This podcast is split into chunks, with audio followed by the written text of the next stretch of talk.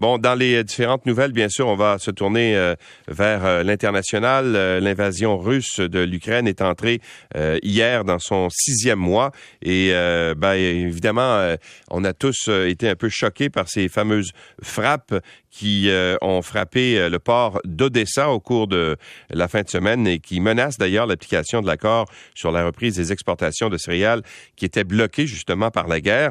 On en parle ce matin avec Tetiana Ogarkova, que vous connaissez tous maintenant, qui est journaliste et qui est en Ukraine. Bonjour, Tetiana. Bonjour. Alors, quelle est la situation? Commençons donc par le sud et l'est de l'Ukraine. Euh, oui, commençons par le sud, donc euh, euh, par la, région de Kherson. En fait, on mhm. continue à, recevoir des actualités sur ce qui se passe à côté de Kherson. Il y a une contre-offensive ukrainienne qui continue. dans ces jours, il y avait beaucoup de rumeurs sur un groupe de plus de 1000 de soldats russes qui ont été encerclés par l'armée ukrainienne dans un village pas loin de Kherson.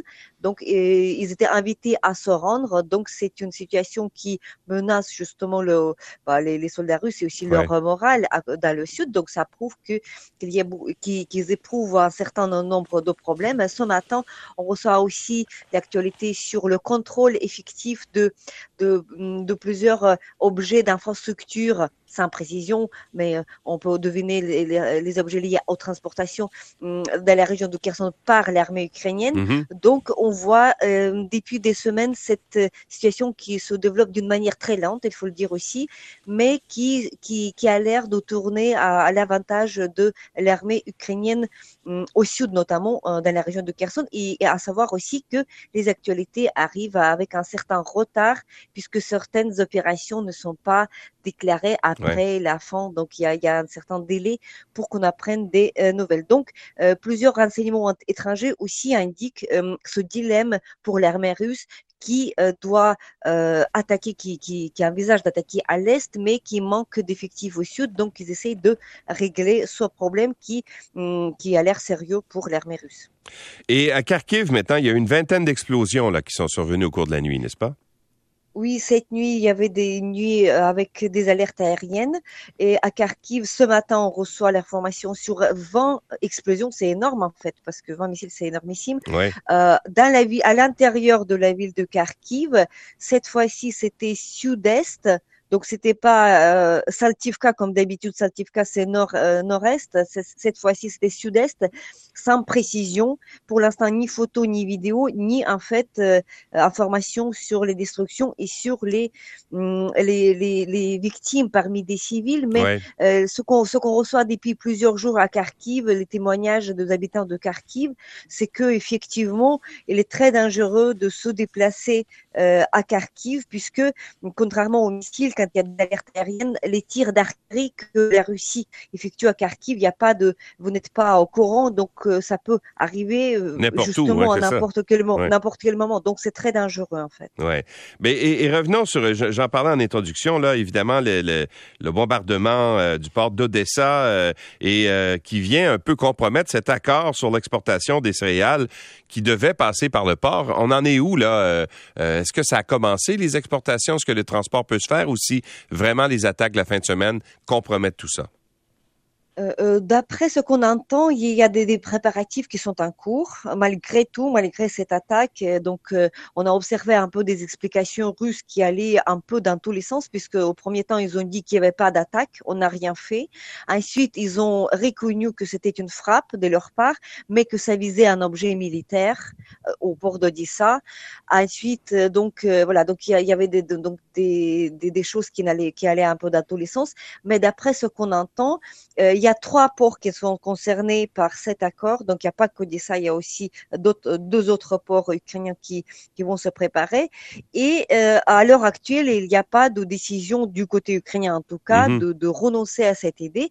Donc, euh, on va commencer à travailler dans la direction de d'essayer d'exporter les céréales ukrainiennes, euh, voilà, vers les ports destination ailleurs. En, terminant, euh, Tetiana, si on compare la situation actuelle à celle d'il y a, mettons, il y a deux semaines, par exemple, est-ce que vous considérez que les Russes font des avancées ou s'il y a une stabilisation des fronts, des différents fronts?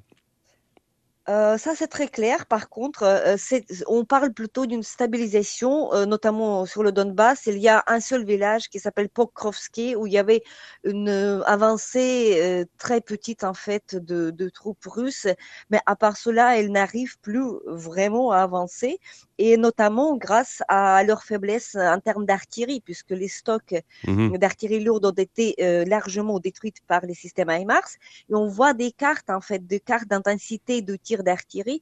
Et donc, c'est vrai que depuis deux, trois semaines, on voit une diminution, mais vraiment euh, dramatique dramatique dans le bon sens euh, pour nous, euh, de ces frappes, puisque justement, il manque de logistique pour apporter les obus vers la ligne du front. Ça veut dire qu'ils n'arrivent plus à avancer parce que la tactique employée avant, c'était justement cette tactique de tir d'artillerie extrêmement massive, intense, après ils avançaient, mais étant privés à l'heure de leur, de leur supériorité en, termes d'artillerie, ils n'arrivent plus à avancer. Donc, on peut parler d'une certaine stabilisation à l'est et au sud plutôt d'une certaine avancée, toujours très prudente et lente, mais quand même une avancée de l'armée ukrainienne au sud. Bon, alors tant mieux.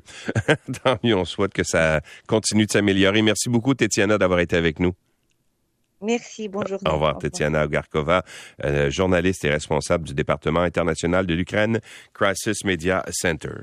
Eh bien, juste euh, pour terminer sur euh, ce qui se passe en Ukraine, ce qu'on a appris au cours du week-end, d'ailleurs, dans le, le, Journal de Montréal samedi, mais on en reparle dans la presse ce matin, c'est qu'il y a un Québécois, finalement, qui est décédé dans cette guerre-là, un bénévole, un bénévole plutôt, un volontaire, qui euh, s'était donc enrôlé dans l'armée ukrainienne.